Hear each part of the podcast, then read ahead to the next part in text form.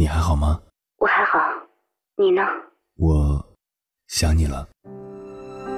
你有没有过这样的经历？因为想念一个远方的人，跨越千山万水去找他。当你出现在他的面前，你发现他也在等你。好久不见。原来我们早已彼此守候。我是迎波，这是我们的故事。交通广播《心灵夜话》栏目，千山万水只为你。凌晨时分，让我收藏你夜晚的思念。有媒体曾对青年人中存在的啃老问题做过一项网络调查，一周之内竟有十万名网友参与。百分之七十以上的网友认为身边存在啃老现象。有句俗话叫“养儿防老”，然而在现代社会里却频频出现养子啃老的现象。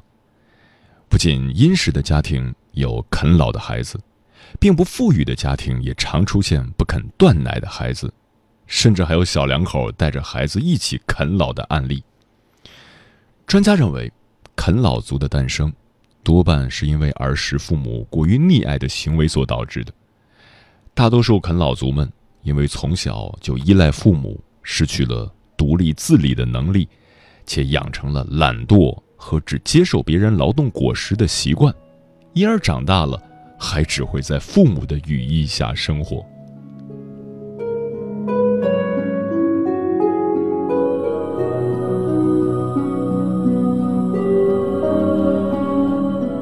凌晨时分，思念跨越千山万水，你的爱和梦想都可以在我这里安放。各位夜行者，深夜不孤单。我是迎波，绰号鸭先生，陪你穿越黑夜，迎接黎明曙光。今晚跟朋友们聊的话题是：为什么越来越多的年轻人都在啃老？一直无业，二老啃光，三餐饱食，四肢无力，五官端正，六亲不认，七分任性，八方逍遥，久坐不动，十分无用。这是啃老族的真实写照。如果细分的话，还分为完全型啃老族、阶段型啃老族、资助型啃老族。消费型啃老族和居家型啃老族。如今这个时代，社会上的啃老族越来越多，这是他们自身的原因，还是父母的原因呢？关于这个话题，如果你想和我交流，可以通过微信平台“中国交通广播”和我实时互动，或者关注我的个人微信公众号和新浪微博“我是鸭先生”，乌鸦的鸭，和我分享你的心声。好喂，好就好！你请客呀，我准到啊！酒喝足啊，饭吃饱啊！哎，咱们有事儿是他准跑喂，哥儿俩好喂，三星照啊！有了好事儿啊，伸手要啊！他中了彩票啊，全知道啊！可是他欠你的钱你是找不着喂，哥儿俩好喂，四喜财呀！这马吃夜草。钱把这豪宅买呀！喝喝喝喝，感情深你就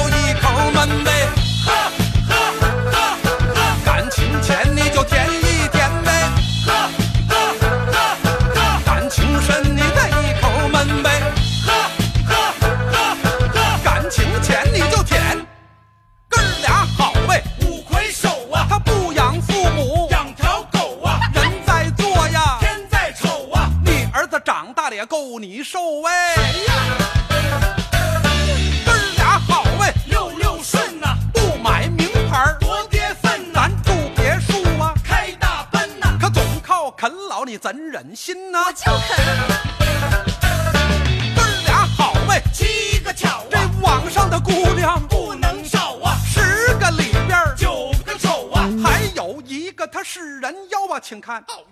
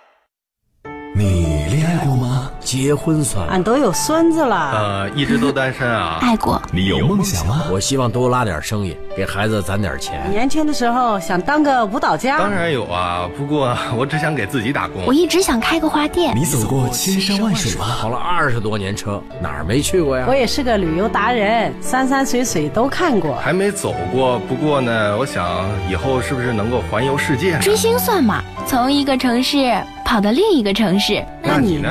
我爱过，有梦想，此刻依然在路上，跨越千山万水，奔赴与你在深夜的心灵之约。中央人民广播电台交通广播《心灵夜话》栏目，千山万水只为你，我是迎波，让我收藏你夜晚的思念。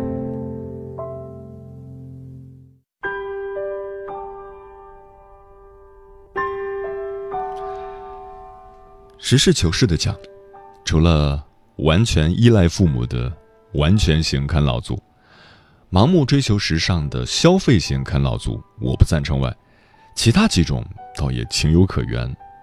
咱中国人都讲究个家庭亲情，不像老外养育儿女，十八岁之后就撒手不管了。如果家庭条件允许，父母在儿女需要的时候给予子女一定的资助，也是很自然的事。当然，做儿女的，在适当的时候，应当给予父母相应的回报，不可将啃老看成是天经地义，更不可将啃老进行到底。今晚跟朋友们分享的第一篇文章，名字叫《那些被儿子拖累到绝望的老父老母们》，作者任希东。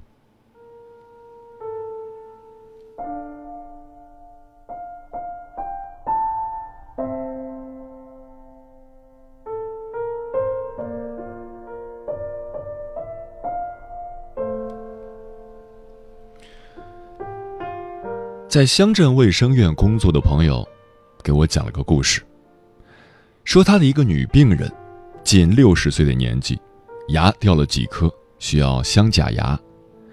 女病人在镶牙的费用问题上跟他软磨硬泡，非要让他便宜一两百块钱。朋友告诉他，公家单位收费有标准，没多收一分。人家不信，一味纠缠，弄得朋友不胜其烦。一来二去，朋友对这位爱胡搅蛮缠的老太太印象颇深。这位老太太最后一次来戴假牙套，恰逢朋友那儿没有别的病人，朋友边给她试假牙套，边跟她闲聊。老太太说着说着，竟大哭起来。原来她的儿子跟人合伙包工程，赔了很多钱。至于具体多少，儿子不肯说。反正光老两口找亲朋好友给担保贷的款就有三四十万。更可气的是，儿子不知什么时候就把结婚时老两口给他买的婚房抵押出去了。要不是前两天老太太心血来潮想到给儿子儿媳去送自己果园里的苹果，抵押房子的事儿。老两口还蒙在鼓里。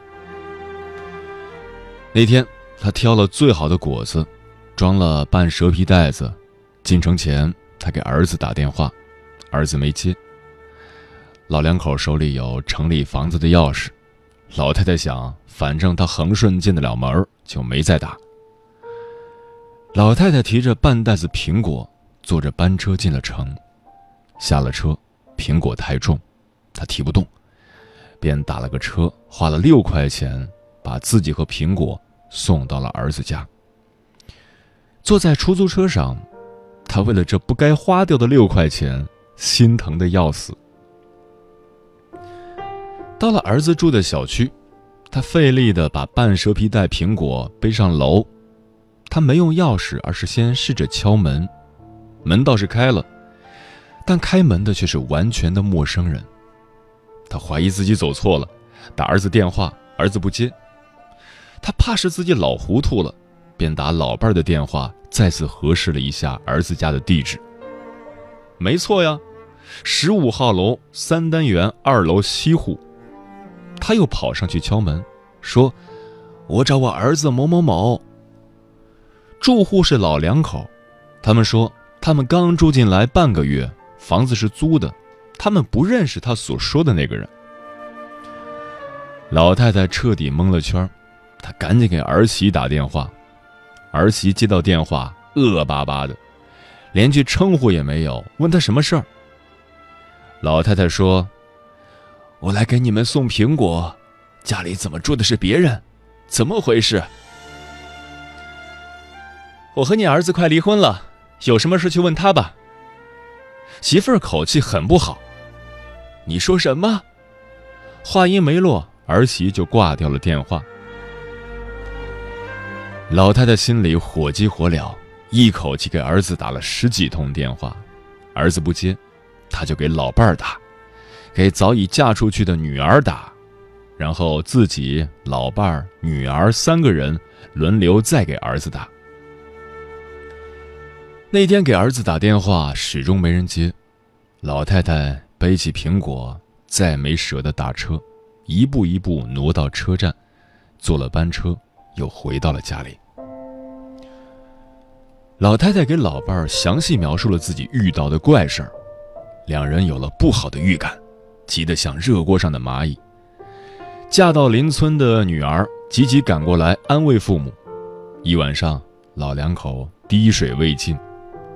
儿子的电话再打过去，听到的是语音播报，已关机。女儿试着再次联系了弟媳，弟媳仍旧是那句话：“有什么事儿让他问自己的兄弟去。”女儿又联系到了她能想到的弟弟的朋友，并带话：“无论谁见到弟弟，无论如何让他明天回家一趟。”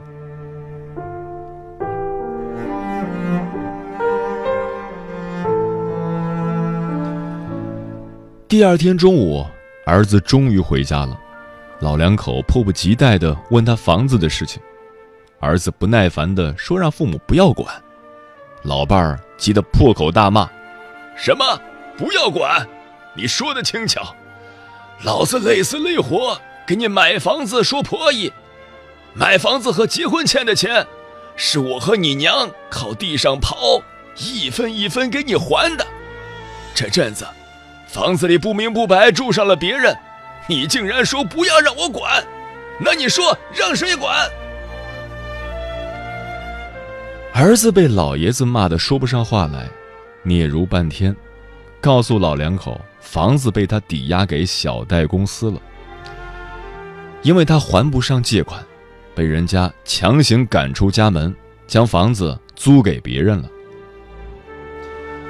老伴儿气得说不上话来。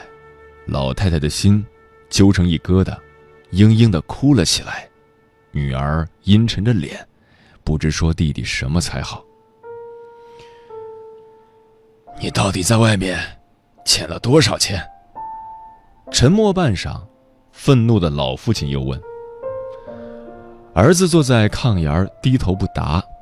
老两口和女儿突然就没有勇气再问下去，他们意识到。那可能是一个他们从来没想到过的巨大数字。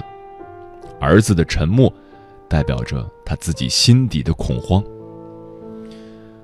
老伴儿又问儿子：“你婆姨呢？咋回事？”儿子说：“他说要离婚。”老太太越发大哭起来，女儿在一旁跟着抹泪。老爷子靠着门边蹲着。不发一言，整个家庭陷入深深的绝望之中，如末日来临一般。老太太的故事没讲完，就被新来的病人给打断了，许多细节朋友都没来得及问，朋友告诉我，那个老婆子直到那天还在心疼她花在镶牙上的七八百块钱，说要不是上次已经把钱给交了，他的牙也就不香了，省下来给儿子还债。朋友哭笑不得，可怜天下父母心呐，恨不得每一滴血都让子女给榨干。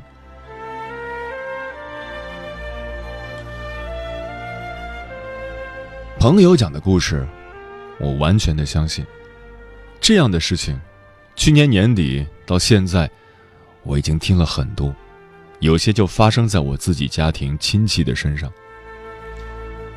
我堂弟结婚五年，非但没有存下一分钱，倒欠银行六十万的债务，去年年底实在无力周转，要靠卖房来偿还债务。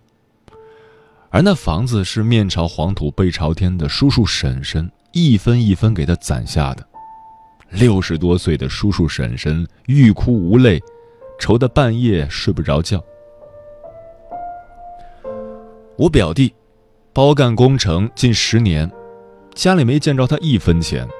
他借遍家里远近亲疏各不同的所有亲戚，在银行贷款的数目巨大而不详。所有亲戚朋友都想好了一套措辞来应付他的张口借钱。年近七十，已无力种田的舅舅舅母，给自己攒的最后两万块钱，也被表弟要去救急。舅舅舅母常常因为表弟的事着急上火，夜不能寐，饭不能食，日常生活。全靠已出嫁多年的表妹接济。我婆家队里的陈二叔，年轻时家境殷实，曾是队里人人羡慕的能人大户。这两年年岁渐老，本已到了安享晚年的时候，却被在外包活干的儿子拖累到逃债的地步。儿子已上了我们当地法院的失信被执行人名单。我想，好面子的陈二叔，如若不是到了山穷水尽的地步，怎么可能让儿子的名字出现在法院失信人的名单上呢？这样的事例举不完。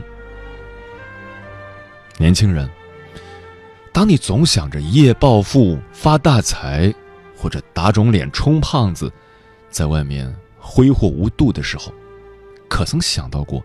家中年老的父母，他们累死累活为你买房娶媳妇儿，不过是想看着你过上平安富足的小日子，自己也享几天清福。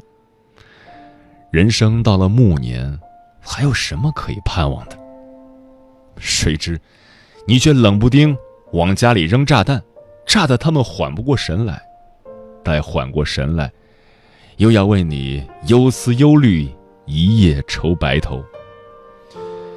你在外边充英雄好汉，和喝得烂醉的狐朋狗友抢着付钱，可曾想到，你年近古稀还辛苦劳作的老妈妈，舍不得多割一斤肉吃，多买一件衣服穿。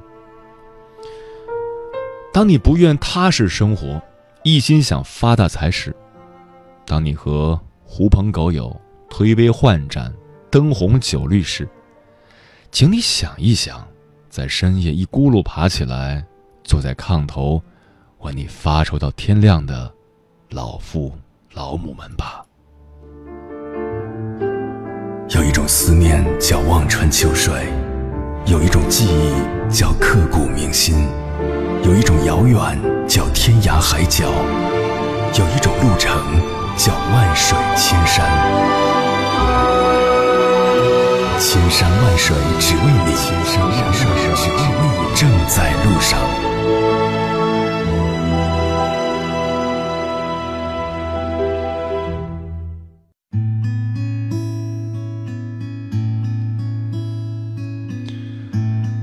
不知道从什么时候起，社会上突然出现一些毕业不出去工作，一直待在家里的啃老族，短的几个月。长的几年、十几年的都有，甚至出现父母为了将儿子赶出去，迫于无奈将其告上法庭的新闻。造成这种现象的原因，父母的教育是一方面，但主要还是自身的原因。这些啃老族们在心智上没有获得足够的成长。这里是正在陪伴你的千山万水只为你，我是迎波，绰号鸭先生。我要以黑夜为翅膀，带你在电波中自在飞翔。今晚跟朋友们聊的话题是：为什么越来越多的年轻人都在啃老？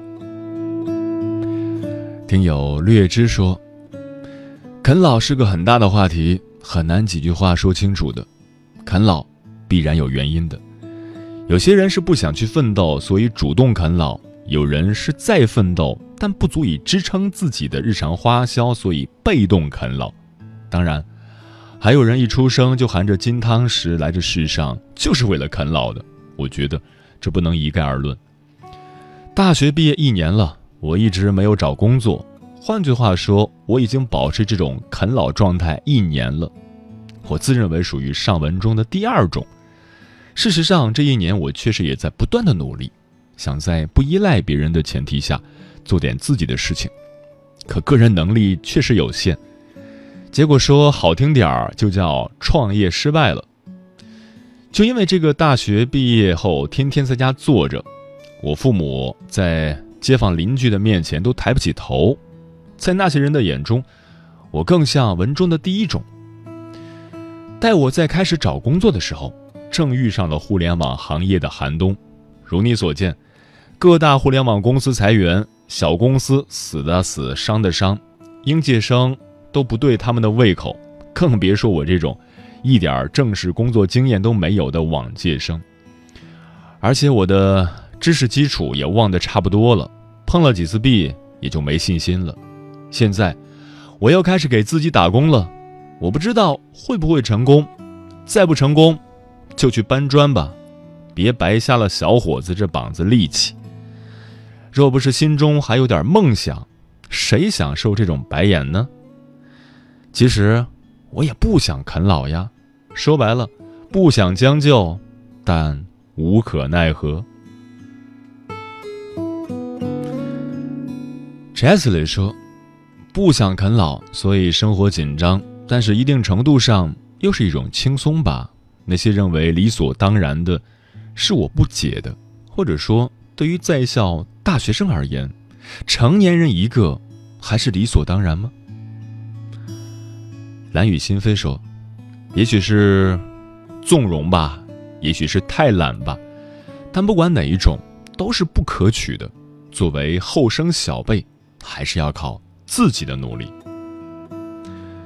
Pray 说：“年轻人没有吃过什么苦，父母又帮的太多了，所以依赖心更重了。”梅子说：“啃老是一种害人害己的行为，是溺爱宠出的逆子，毫无感恩之心，所以父母千万不要溺爱自己的孩子。”说的非常的对，由于受到传统亲子观念的影响，父母无怨无悔的为子女倾尽一切，毕生的财力精力，一直到子女成年，都无法从这种无条件的、全方位的奉献的惯性中解脱。所以，拯救啃老族，父母首先需要从根本上转变亲子观念，积极的进行自我的心理调整，真正来切断。亲子之间的心理期待，彻底破除亲子一体化的心理。父母要深刻认识到，即使亲情再浓，两代人也是彼此独立的人。今天晚餐我们去吃的什么？琢磨琢磨，去哪儿挥霍？开着你那百十来万。买的新车，它是辆红色，你爸给买的。顺便叫上你最近新泡上的模特，她浓妆艳抹，味很合。凌晨三四点钟的你还在公共场合，几万块的洋酒就被你一个人喝。我想说点什么，我想做点什么，我想骂点什么，可是我爸妈不在官府里边干活。我想说点什么。我想做点什么，我想骂点什么，可是我挣的钱没有你爸给的十分之一多。哎，哥们儿，拿去？嗨，这不我爸刚给我拿了点钱嘛，出去玩会儿。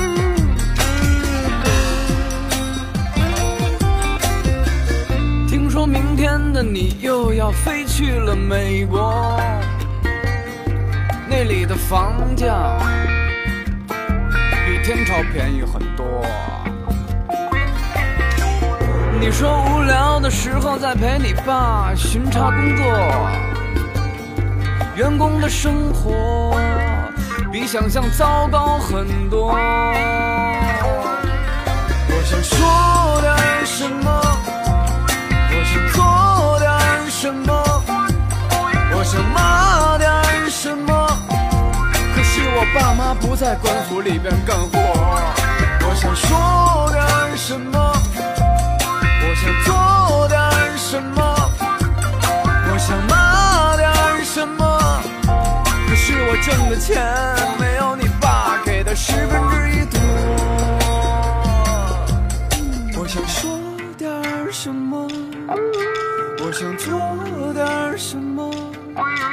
我想骂点什么，可是我爸妈不在官府里边干活，我必须说点什么，我必须做点什么，我必须骂点什么。虽然我挣的钱没有你爸给的十分之一多，虽然我挣的钱。没有你爸给的十分之一多。